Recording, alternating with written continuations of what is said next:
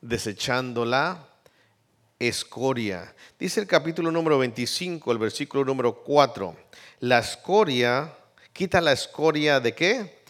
De la plata. Y saldrá que alhaja al fundidor. Como se aparta la escoria de la plata con el fin de tener, hermanos, un metal puro que puede usar, ser usado para una, hacer un hermoso vaso, un hermoso utensilio o una hermosa joya. Así se debe también apartar del trono del rey a los impíos, a fin de que se establezca la justicia. Dice el versículo 5, aparta al impío de la presencia del rey y su trono se afirmará en qué? en justicia. Hermano, nosotros como hijos de Dios, como reyes, como sacerdotes, debemos de tener cuidado de qué es lo que hacemos, quién es el que está a nuestro lado, quién es nuestro consejero, con quién convivimos. Hay un dicho mexicano que dice, dime con quién andas y te diré quién eres. Sin duda, hermano, las malas conversaciones, dice la palabra de Dios, corrompen las buenas costumbres, dice la palabra de Dios. Entonces, hermanos, nosotros como reyes debemos de tener cuidado con quién nos juntamos. Amén. Debemos de tener cuidado con quién caminamos, con quién platicamos, con quién tenemos contacto, porque esos contactos, esa gente que está a nuestro alrededor nos puede derribar del trono, nos puede tumbar del trono. Y sin duda no estaremos reinando, sino que vendremos a ser siervos. Hermanos, Proverbios 24, 25, versículo 4 y 5 nos dice, quita la escoria.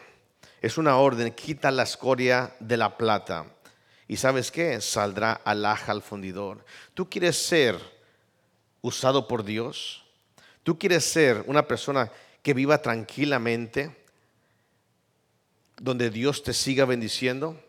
Quita la escoria quita la escoria. Dice el versículo 1.5, aparta, ¿ok? Aparta. ¿A quién? Al impío. ¿Qué es el impío? El pecador. Hermanos, nosotros estamos en el mundo. La oración del Señor Jesucristo, el capítulo 17 de Juan, dice, no te pido que los quites del mundo, sino que los guardes de qué? Del mal. Hermano, nosotros tenemos que estar guardados, nosotros tenemos que eh, eh, eh, apartarnos del impío, apartarnos del impío. Y es importante que nosotros debemos entender la separación, la santidad. Dice, aparta al impío de la presencia del rey. Y sabes qué, si lo apartas, dice el Proverbios, y su trono será que afirmará en justicia. Qué hermoso es hacer justicia, hermanos. Qué hermoso es estar bien en comunión con Dios. Qué triste es que nosotros caigamos en los pecados que comete el impío por caminar con Él y estemos lejos de la voluntad de Dios y no podamos levantar nuestra mirada hacia arriba y pedirle al Señor, Señor, ayúdame en esto, porque estamos haciendo cosas incorrectas. El crisol dice en Proverbios, dice Proverbios 17.3, el crisol para la plata y la hornaza para el oro, pero Jehová prueba que los corazones. Dice Proverbios 27, 21. El crisol prueba la plata y la hornaza el oro, y al hombre de boca del que lo alaba. Hermanos, tenemos nosotros que ser como un crisol Amén. Tenemos que ir tras lo que es correcto. Tenemos que desechar lo que no es correcto y agarrar lo que es correcto. Hermanos, qué triste es que nosotros a veces desechamos la palabra de Dios, desechamos el consejo de Dios y tomamos el consejo del impío. Y caminamos con el impío y andamos en el consejo del impío porque no nos parece el consejo de Dios. Dice el Proverbios 27, el crisol prueba qué? La plata. La próxima vez, joven, que tengas una conversación con alguien, tienes que probarlo. si esa conversación sería aceptada por Dios. Es importante, joven, es importante, hermano, hermana, que cuando tú estés hablando con alguien puedas discernir si lo que se está hablando es correcto delante de Dios. Porque si no es correcto, ¿sabes qué? Debes de hacer salir de medio de ellos. Es simple así. Tienes que probar. Tienes que decir, esto lo apruebo porque esto lo aprueba la palabra de Dios, pero esto lo rechaza la palabra de Dios, por lo tanto no lo acepto. Y uno tiene que ir por la vida desechando las malas conversaciones no hay necesidad de que te quedes en el canal de televisión si hay una escena que no esté correcta y aprobada por Dios. Tienes que apagar ese canal. Tienes que probar. Nosotros continuamente, hermanos, estamos juzgando. ¿Dónde me siento? ¿Dónde voy? ¿En qué me dirijo? ¿Hacia qué escucho en mi teléfono, en el radio, eh, eh, en cualquier eh, medio de comunicación? Continuamente tú estás, ¿qué? Juzgando. Tienes que probar. Tienes que aprender a discernir qué es lo correcto. Porque el crisol prueba la plata y la hornaza el oro y al hombre la boca del que lo alaba. Es importante que cuando venga una persona a ti, digas, oye, oye, espérate, este me está alabando, este quiere algo de mí, él quiere adularme para que conseguir algo de mí que no está correcto. Hermano, nosotros continuamente somos probados por, por la gente a ver si accedemos a caer en pecado, a caminar como ellos. Es importante que nosotros empecemos a limpiar, a tener cuidado cómo nosotros agarramos a la gente o podemos ah, tomar sus palabras, sus consejos y decir, esto no me sirve, esto yo no lo quiero, no puedo yo estar. Hermanos, el crisol es un recipiente de material refractario que sirve para fundir el metal a temperaturas muy altas, usado en la industria químico y metalúrgica. En pocas palabras, lo pone a hervir el metal y la escoria sale. Y por abajo tiene un orificio donde sale puro, ya sea la plata o el oro. Es importante que nosotros seamos ese crisol, que podemos distinguir entre lo que es malo y desechar lo malo. Pero aparecer nosotros, hermanos, ¿sabes por qué a veces fracasamos en la vida? Porque nos juntamos con gente que no es correcta. Nos juntamos con gente que poco a poco nos echa a perder las malas, las buenas costumbres y caemos en ellas. En esta noche quiero hablar acerca de desechar las cosas, de ser una persona sabia, de poder reinar sobre la faz de la tierra. Hermanos, déjame decirte que los reyes en el Antiguo Testamento tenían siervos, funcionarios y consejeros. Ellos estaban rodeados por gente que les servía y les aconsejaba. Incluso el presidente de los Estados Unidos tiene consejeros. Amén.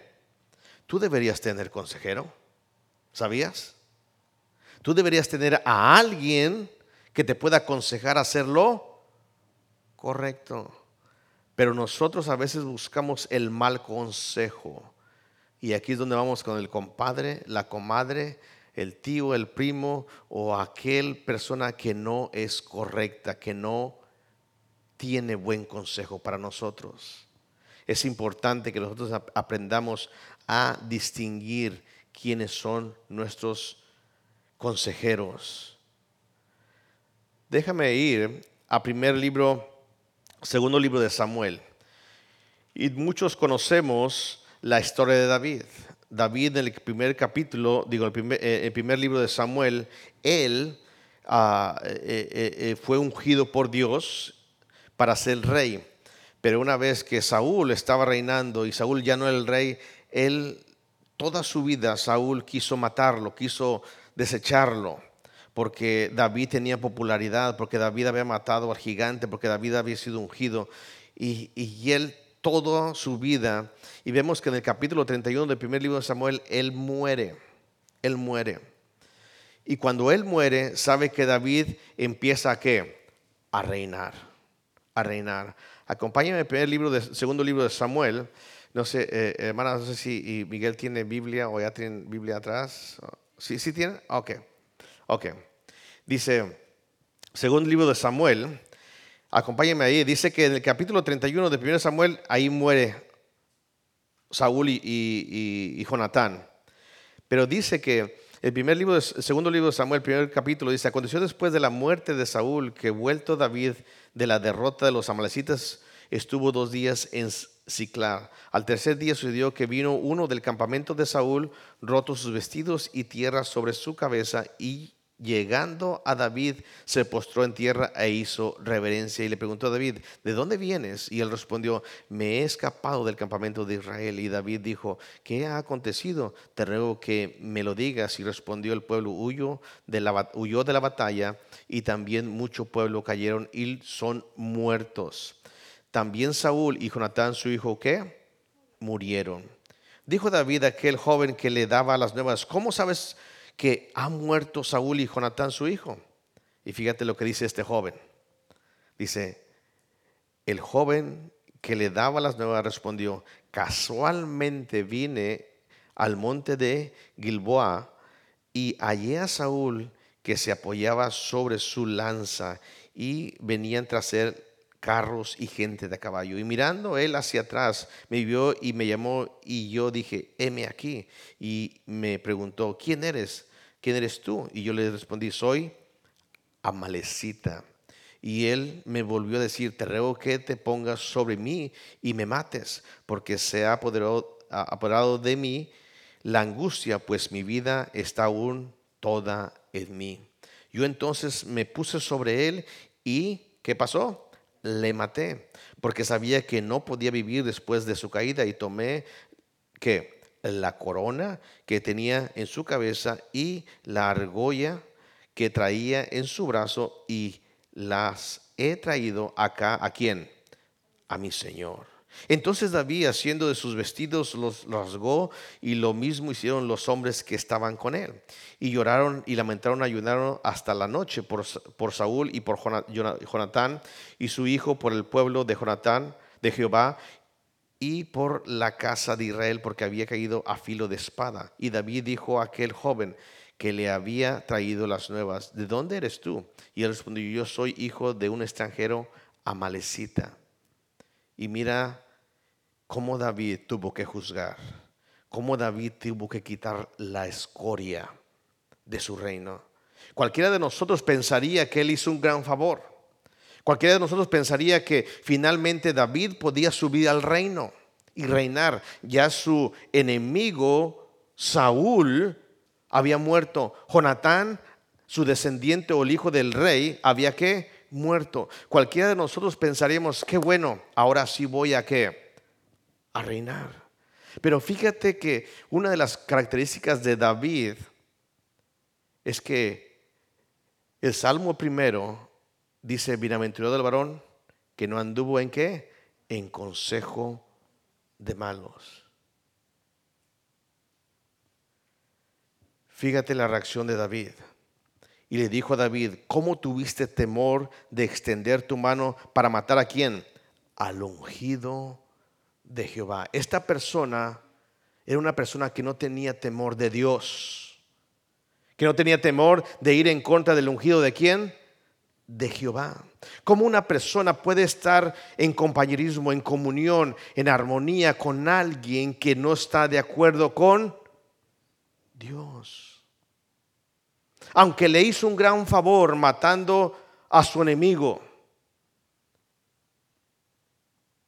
David juzgó, David quitó la escoria.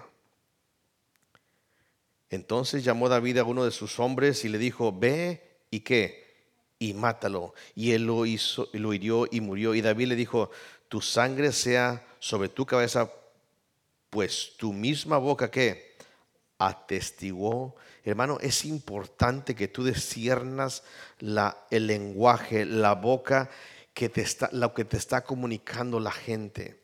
Es esencial que seas un crisol para desechar la escoria de la plata. Es importante si tú quieres pasar el tiempo bien, si quieres reinar en paz y tranquilo en tu hogar, en tu vida, es importante que aprendas a discernir. Muchos de nosotros nos comprometemos con gente y hacemos lazos con gente, con aquellos que nos han, entre comillas, hecho un favor a nosotros. Dios no se vende.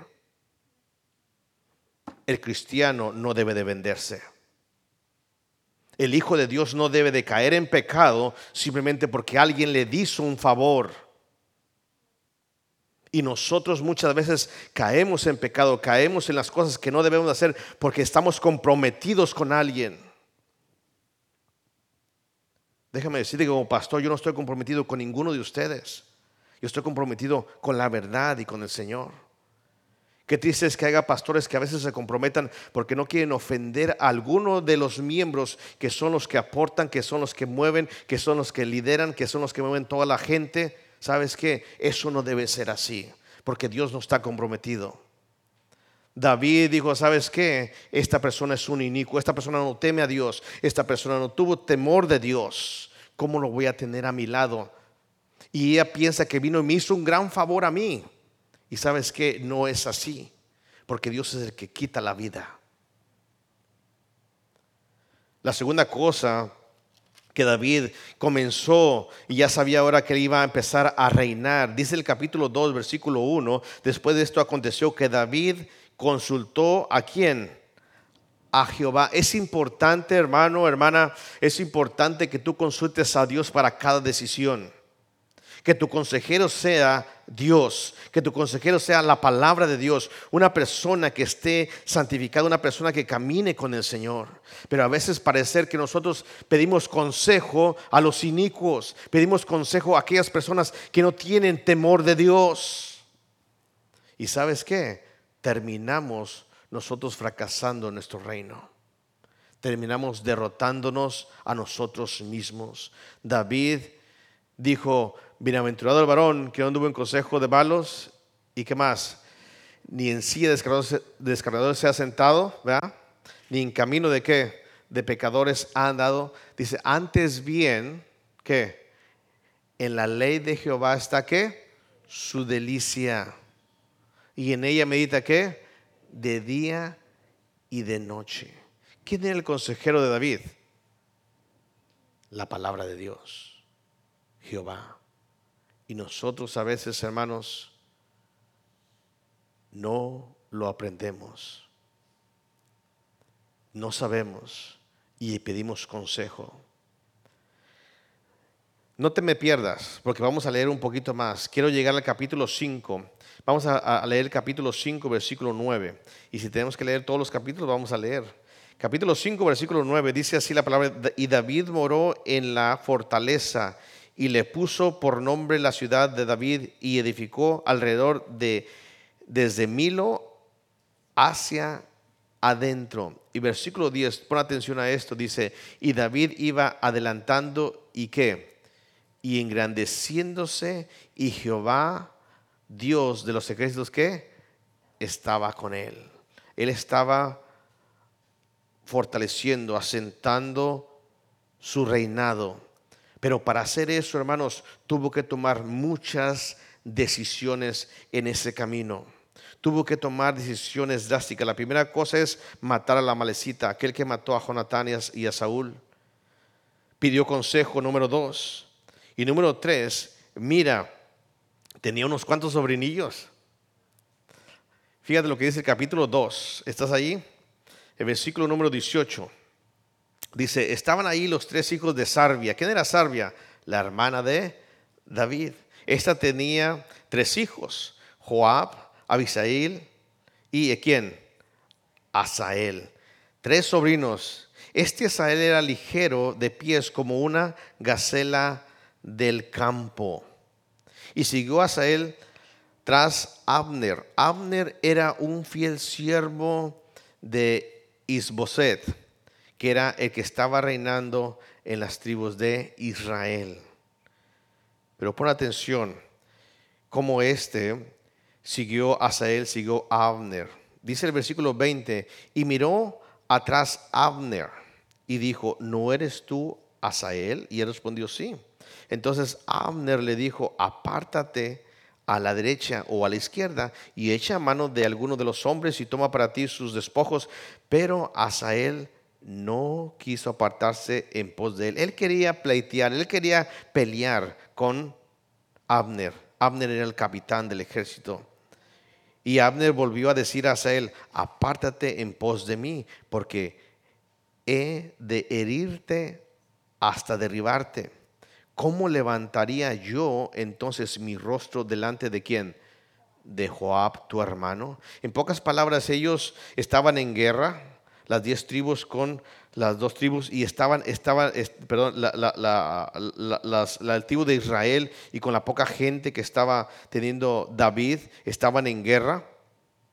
Y mira lo que pasa, versículo 23. Y no queriendo ir, él irse, lo hirió Abner con el regatón de la lanza por la quinta costilla y le salió la lanza por la espalda y cayó allí y murió en aquel mismo sitio y todos los que venían por aquel lugar donde Asael había caído estaba muerto se detenían. Mas Joab, su hermano, y Abisaí siguieron a Abner. Y se puso el sol cuando llegaron al collado de Amá que estaba delante de Guía junto al camino de desierto de Gabaón. Y se juntaron los hijos de Benjamín en pos de Abner formando un solo ejército e hicieron alto en la cumbre del collado. Versículo 26 dice, y Abner dio voces a Joab diciendo, ¿consumirá la espada perpetuamente? ¿No sabes tú que el fin será qué? Amargura. En pocas palabras, iban a matarse unos a otros. Dice, ¿hasta cuándo no dirá al pueblo que se vuelva de perseguir a sus hermanos? Y, Joab respondió, vive Dios, que si no hubieras hablado, el pueblo hubiera dejado de seguir a sus hermanos desde esta mañana. Y dice, Joab tocó el cuerno y todo el pueblo se detuvo y no persiguió más a quién, a los de Israel, ni peleó más. Pero fíjate, Después de eso, dice el capítulo 3, vemos que Abner mató a un hermano de quién? De Joab. El capítulo 3 dice, hubo una gran guerra entre la casa de Saúl y la casa de David, pero David se iba qué? Fortaleciendo y la casa de Saúl se iba qué? Debilitando. En pocas palabras, eh, la casa de Saúl se iba debilitando y dice que Abner, su uh, rey Isboset dice que el versículo 6 dice, como había guerra entre la casa de Saúl y la de David, aconteció que Abner se esforzaba por la casa de Saúl y había tenido Saúl una concubina que se llamaba Rispa, hija de Aja, y dijo Isboset a Abner, ¿por qué te has llegado a la concubina de mi padre? Y se enojó Abner porque le estaba levantando una calumnia en gran manera por las palabras de Isboset y dijo, yo soy yo, ¿Soy yo acaso cabeza de perro que permanezca, que pertenezca a Judá? Y yo he hecho hoy misericordia con la casa de Saúl tu padre, con sus hermanos y con sus amigos, y no te he entregado en la mano de, David, y tú me haces hoy cargo de pecado de esta mujer. En pocas palabras, Abner era fiel a quién? A su rey. Abner era un hombre fiel, un hombre leal a su reinado. Y Abner sabía que el reinado le correspondía a quién? A David. A David. Y Abner le dice, sabes que tú me estás culpando a mí del pecado de esa mujer, eso no es así. Abner entiende que, que, el, el, reinado de Israel va hacia abajo en pico porque David tiene que levantarse. Abner era un hombre que entendía las cosas claramente, era un hombre sabio, era un hombre temeroso, era un hombre que, le dijo al hermano de, Joab, sabes que vete, vete, porque no te quiero herir, no te quiero matar, pero él era pleitista y él quiso, yo quiero, yo quiero pelear contigo. Pelearon y Abner mató al hermano de Joab. Ahora vemos que dice el versículo 12, entonces envió Abner mensajeros a David de su parte diciendo, ¿de quién es la tierra? Y que le dijesen, ¿haz pacto con quién? conmigo, y aquí que mi mano estará contigo para volver a ti que todo Israel. En pocas palabras, Abner sabía quién era el rey de Israel y cómo deberían ser las cosas. Sin embargo, David mira cómo lo, agar, lo acepta. Dice versículo 20, vino pues Abner a David en Hebrón y con él 20 hombres. Y David hizo banquete a quién? A Abner y a los que con él había venido. Y dijo Abner a David, yo me levantaré e iré y juntaré a mi señor el rey, a todo Israel, para que haga, haga contigo pacto y tú reines como lo desea tu corazón. Ahora, Abner va con David y le dice, ¿sabes qué, David? Yo quiero hacer pacto contigo. Qué decisión sabia. ¿Qué pensarías tú? Es de mi enemigo. Es de los que están en contra de nosotros, es de los que están peleando. Pero Abner era una persona leal. Era una persona que sabía hacer bien las cosas. Era una persona que temía a Dios. ¿Y sabes qué? David hizo pacto con Abner. Una decisión.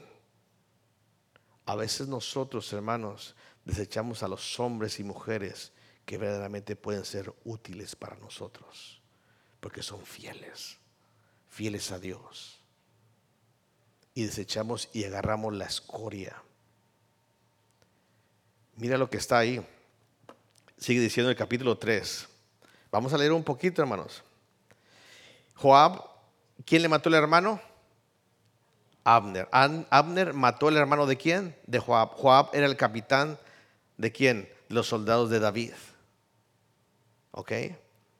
Entonces Joab, versículo 24, capítulo 3, versículo, Joab vino al rey y le dijo, ¿qué has hecho? Y aquí que Abner vino a ti, ¿por qué pues le dejaste que se fuese? Tú conoces a Abner, hijo de Ner no ha venido sino para engañarte y para, eh, para enterarse de tu salida y de tu entrada, para saber todo lo que tú haces. Y saliendo Joab de la presencia de David, envió mensajeros tras Abner, los cuales le dijeron, le hicieron volver desde el pozo de Sira sin que David lo supiera. En pocas palabras, Joab mandó traer a Abner sin que David supiera. Pensaba que David lo había volvido a llamar a Abner. Abner regresa y sabes qué? Joab lo mata. Dice el versículo 27. Dice, y cuando Abner volvió a Hebrón, Joab lo llevó aparte en medio de la puerta para hablar con él en secreto. Y allí, en venganza de la muerte de Asael, su hermano, que le hirió por la quinta costilla y qué? Y murió en venganza. Wow. En venganza. Guarda esto, Joab se vengó de quién? De su hermano. Joab era el capitán del ejército de quién? De David. Limpia la escoria. Limpia la escoria. Vuelve otra vez a repetirse la historia de Isbofet, eh, eh, Isboset en el capítulo 4.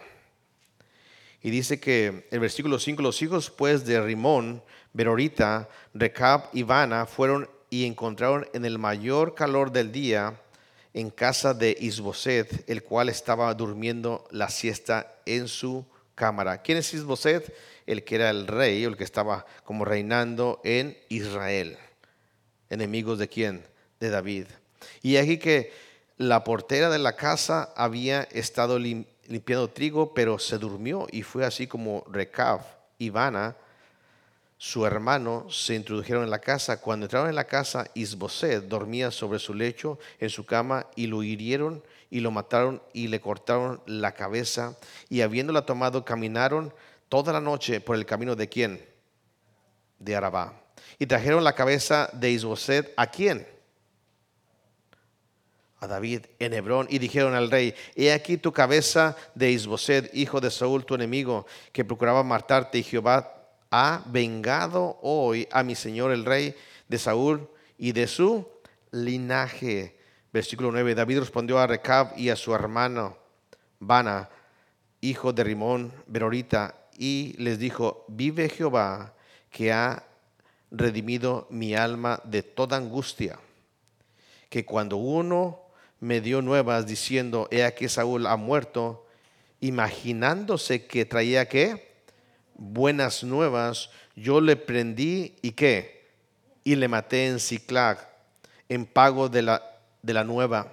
Cuando más, cuanto más a los malos que hombres que mataron a un hombre junto en su, justo en su casa y sobre su cama. Ahora pues, no he de demandar yo su sangre y de vuestras manos y quitarlo de la tierra. Entonces David ordenó a sus servidores y ellos los mataron.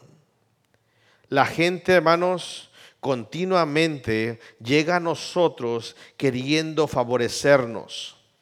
Hemos visto la historia de David. Hemos visto cómo Joab se venga de su hermano. Joab mata a Abner. Llega la malecita y le dice, ¿sabes qué? Yo maté a tu, a tu enemigo. Ahora llegan estos hombres, Recab y Vana, y diciendo, ¿sabes qué? Yo maté a tu enemigo. Todos nosotros pensaríamos, hermanos, que eso es muy bueno para nosotros. Todos pensaríamos que eso es bueno para nosotros. Pero ¿sabes qué? Hay que saber juzgar. Hay que saber quitar la escoria. Porque muchas veces nosotros no lo sabemos. Acompáñame al primer libro de Reyes. Primer libro de Reyes. Los consejos que le da David a su hijo. Primer libro de Reyes, capítulo 2. Primer libro de Reyes, capítulo 2. ¿Estás ahí? Dice el versículo número 46. Entonces el rey mandó a, Benaí, hijo de Joida, el cual salió y lo hirió y murió, y el reino fue confirmado en la mano de quién? De Salomón. Salomón tuvo que, hacer, que, tuvo que limpiar la casa. Amén. Salomón tuvo que limpiar la casa. Hermano, es importante que cuando Dios te dice que tienes que tener cuidado de quién está a tu lado, tienes que hacerlo. Cuando Dios te da la oportunidad de discernir que el que te da mal consejo, el que te lleva por mal camino, el que te induce a hacer cosas que no son correctas, debes de aprender a qué? A desecharlo para poder reinar. Y muchas veces nosotros desechamos aquellos que no son útiles para nosotros porque no comparten con nosotros. Hermanos, debemos de decidirnos por hacer lo correcto, debemos de decidirnos por desechar la escoria. No podemos jugar, no podemos estar en los dos lados recibiendo información, consejo del impío y queriendo hacer lo correcto cuando recibimos consejo de Dios, de la sabiduría. Porque sabes qué, nosotros como seres humanos somos tendidos a agarrar siempre lo malo, no lo bueno. El consejo de David fue este. Si tú quieres que tu reino permanezca, tienes que hacer esto, hijo. Dice versículo 1, llegaron los días de que David había de morir y ordenó a Salomón su hijo. ¿Ordenó que A Salomón su hijo. Yo sigo el camino de todos los de la tierra. Esfuérzate y sé que hombre Primera cosa, primer consejo, guarda que los preceptos de Jehová tu Dios, andando en sus qué y observando sus estatutos y mandamientos, sus decretos y sus testimonios de la manera que está escrito en la ley de quién? De Moisés, para que prosperes en todo lo que hagas y en todo aquello que emprendas para que confirme Jehová la palabra que me, que me habló, diciendo, si tus hijos guardaren mi camino, andando delante de mí con verdad de todo su corazón y de toda su alma, jamás, dice, jamás faltará a ti varón en el trono de qué? Hermanos, ¿qué, ¿tú quieres que tus hijos reinen? ¿Tú quieres que tus hijos sean personas que puedan tener a Dios por su capitán? por el sustentador, por el que los mantiene en pie. Tenemos que servir a Dios. Tenemos que seguir su consejo, seguir su palabra. Y este es el consejo de David que le hace a su hijo. ¿Sabes qué, hijo? Si tú estás ahí y si tú lo vas a hacer, tu reino va a perdonar, tu familia. Dice el consejo, primera cosa, versículo 5. Ya sabes tú lo que me ha hecho quién? ¿Hijo de qué? De Sarvia. ¿Era qué? Su primo. ¿Qué le había hecho? Vamos a ver qué le hizo. ¿Ok? Lo que hizo a los dos generales del ejército de qué? De Israel. A Abner, hijo de Ner, y a quién? Y a Masa, hijo de Jeter. ¿Qué hizo con Abner? Lo mató a traición. Lo mató por qué? Por venganza. Y dice, ¿sabes qué? Él un día te va a venir matando a ti. Hay veces, hermanos, que vemos a personas sin escrúpulos, sin nada, y solamente lo hacen hacia la otra persona. Y dices, a mí nunca me lo va a hacer porque yo siempre, no, no, conmigo no se mete. Acuérdate de esto. El día de mañana tú vas a sufrir las consecuencias. Le dijo David, cuídate de él porque eres una persona en amargura, es una persona que, traiciona. Sigue leyendo ahí. Dice, a los cuales él mató, derramando en tiempo de paz la sangre de guerra y poniendo sangre de guerra en, las, en, en el talabarte que tenía sobre sus lomos y en los zapatos que tenía sus pies. Tú pues harás conforme a qué? Tu sabiduría no dejarás que descender sus canas al Seol en paz. Sé sabio, sé sabio, deséchalo. Hermanos, ¿tienes amigos que viven así, están así y son traicioneros? Son personas que te aconsejan, son personas que no te obedecen, son personas que no se someten, son personas que te mal aconsejan. ¿Te acuerdas de lo que le dijo Joab a, David? ¿Por qué hiciste, por qué lo dejaste venir? ¿Por qué le hiciste un banquete? ¿No ves que nomás vino para engañarte? y le dijo todo eso. Ten cuidado. ¿Para qué vas a la iglesia? ¿Para qué estudias la palabra? ¿Para qué? Mira esto, mira lo otro, mira, mira, mira, mira, mira, mira. Son personas que están ahí. Y dice David, cuídate de él. Ahora dice el versículo 7. ¿Estás ahí? Más a los hijos de quién? de Basilea de Galadita, harás que misericordia, que sean de los convidados a qué? ¿A quién invitas a tu mesa?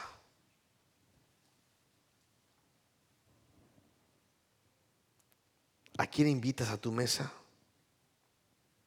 ¿Con quién convives? ¿Con quién estás? Porque a la mesa vienen los consejos, vienen las cosas que te meten en tu mente y en tu corazón para apartarte de la palabra. Debes de tener cuidado de tu mesa. A quién sientas en tu comedor para orar y convivir con ellos. Porque todas las pláticas que están ahí se van a quedar en tu mente y en tu corazón y van a afectar a tus hijos.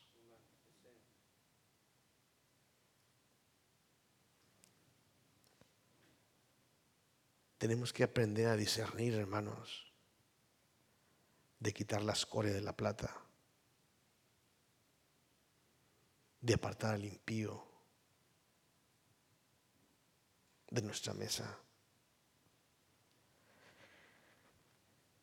Sabes tú bien, dice el versículo 7, mas a los hijos de Barcia Galadita harás misericordia, que sean los convidados a tu mesa. ¿Por qué? Porque ellos vinieron de esta manera a mí cuando iba huyendo de qué? De Astalón, tu hermano. ¿Sabes qué? Ellos me hicieron, ellos, ellos son grandes hombres. Invítalos a tu mesa. Te van a hacer bien, te van a aconsejar correctamente. Uno más, versículo 8. También tienes contigo a quien? A Semí, hijo de Gera, hijo de Benjamín, de Barim, el cual me maldijo con una maldición fuerte el día que yo iba a Maanaim. Mas él mismo descendió a recibirme al Jordán y yo le juré por Jehová diciendo, yo no te mataré a espada. Este era un hipócrita. Primero lo maldice cuando iba huyendo y luego viene aquí, ay mi rey, ten cuidado de los hipócritas. ten cuidado de los hipócritas. pero ahora no lo verás, pues hombre sabio eres y sabes cómo debes hacer con él, y harás descender sus canas a qué? Con sangre al Seol. Salmo primero, hermanos. Salmo primero. Salmo de David. Salmo que nos deja mucho que pensar. Bienaventurado el varón que no anduvo en consejo de malos, ni estuvo en camino de pecadores, ni en silla de escarnecedores, sea que sentado. Hermanos, ¿quieres ser reinar? No debes andar el consejo de malos. Y tú debes de aprender a discernirlo. Y sabes que tú lo disiernes, pero sabes que no lo desechas. Sigues caminando. Sigues aceptando ese consejo. Mira, aventurado el que no en consejo de malos, ni estuvo en camino de qué? No no camines con ellos, no andes con ellos. ¿Qué tienes que estar haciendo en comunión con ellos? Ni en silla de qué? Descarnecedores se hace que sentado. Eh, vas a caer en el mismo descarnecer a las otras personas. Dice, sino que en la ley de Jehová está qué? tu delicia y en su ley meditas de día y de noche. Quieres reinar la palabra de Dios, el consejo de la palabra de Dios. Sabes que si tú aceptas la palabra de Dios, si tú desechas la escoria, si tú quitas al impío de tu vida, de que impacte tu vida, de que influya tu vida, ¿sabes qué es lo que va a pasar? Dice, serás como árbol que plantado junto a corrientes de agua. Gloria a Dios. Imagínate un árbol plantado junto a corrientes de qué? De agua. Sol, agua, no necesita nada más. No necesita nada más. Y eso es lo hermoso, hermanos, cuando tú desechas la escoria, desechas al impío, caminar, recibir el consejo y sentarte con ellos. Y no solamente serás como árbol plantado, sino que da su fruto que a su tiempo y su hoja no cae. ¿Sabes que En todo tiempo vas a tener fruto. Qué hermoso es vivir una vida dando fruto. Qué hermoso es vivir. Dios no nos puso aquí para martirizarnos, hermanos. Dios no nos puso aquí para hacernos miserables. Dios nos puso para darnos vida y vida en abundancia. Hermanos, el cristiano no tiene por qué vivir derrotado. El cristiano vive derrotado porque ha dejado la escoria en su vida. Ha caminado con el impío. Se ha sentado con él, lo ha invitado a comer con él y ha recibido el consejo de él. Es importante que nosotros aprendamos a discernir y a desechar lo que no aprovecha.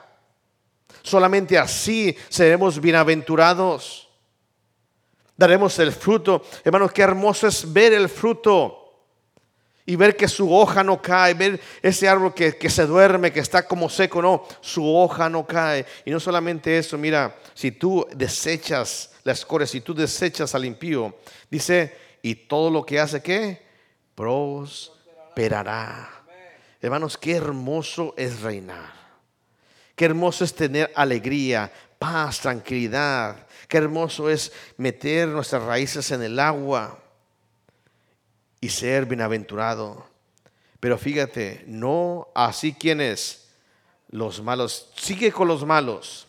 Sigue juntándote. Sigue visitando, sigue invitando, sigue teniendo compañerismo con ellos, sigue caminando con ellos. Porque te van a cambiar tu forma de pensar. Las malas conversaciones corrompen las buenas costumbres. Pastor, pero ¿por qué si venía a la iglesia y mira, andaba bien feliz y ahora fíjate, es el más infeliz que puede haber sobre la faz de la tierra? ¿Por qué? Porque se juntó con malos. Porque no supo quitar la escoria. Porque le hicieron un favor y cayó y siguió y le encantó y siguió caminando y por un lado tuvo, tuvo por un tiempo tuvo bienestar, pero ahora está hasta abajo sumido, porque no así los malos, que son como el tamo que arrebanta el viento. Sabes que el tamo es lo que sobra de la mazorca, del elote, del maíz, y es como una pelusa que se va por donde quiera, se desaparece. Por tanto, no se levantarán quienes los malos. ¿Sabes qué? El día que juzgue Dios, ¿sabes que No se van a levantar. ¿Sabes que Tú no alcanzas nada.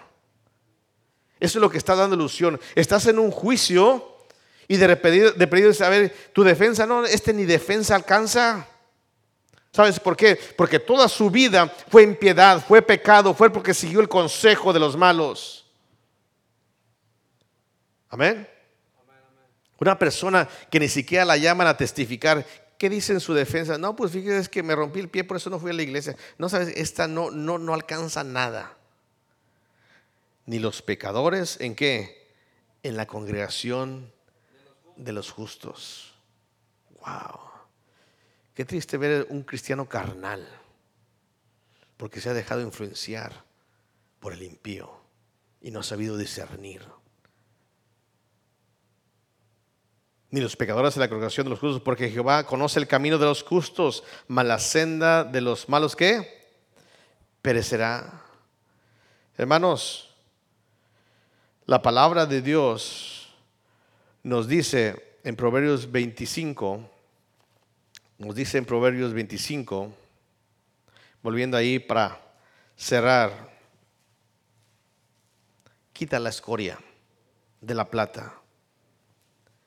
Tú eres plata, tú eres algo valioso para Dios, pero debes de quitar la escoria y saldrá alhaja al fundidor.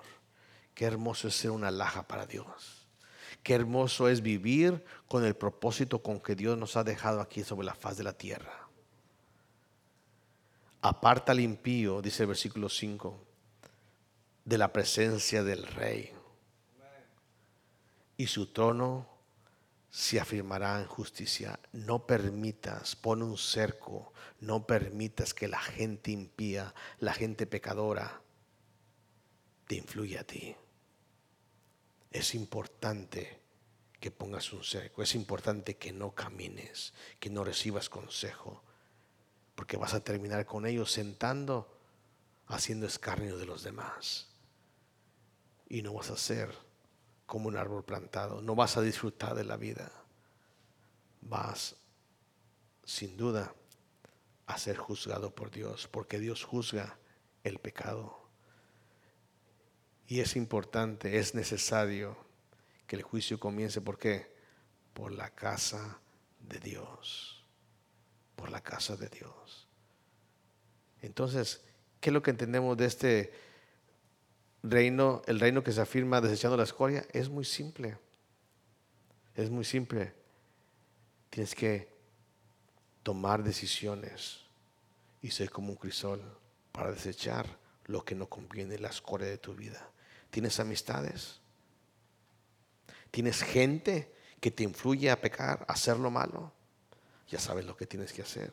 ¿Tienes apps en tu teléfono? ¿Tienes cosas en tu internet que no son y no van de acuerdo con Dios? Joven, ya sabes lo que tienes que hacer. Y es importante que nosotros empezamos a discernir y a juzgar justamente si queremos vivir en esta vida y disfrutar con la bendición de Dios.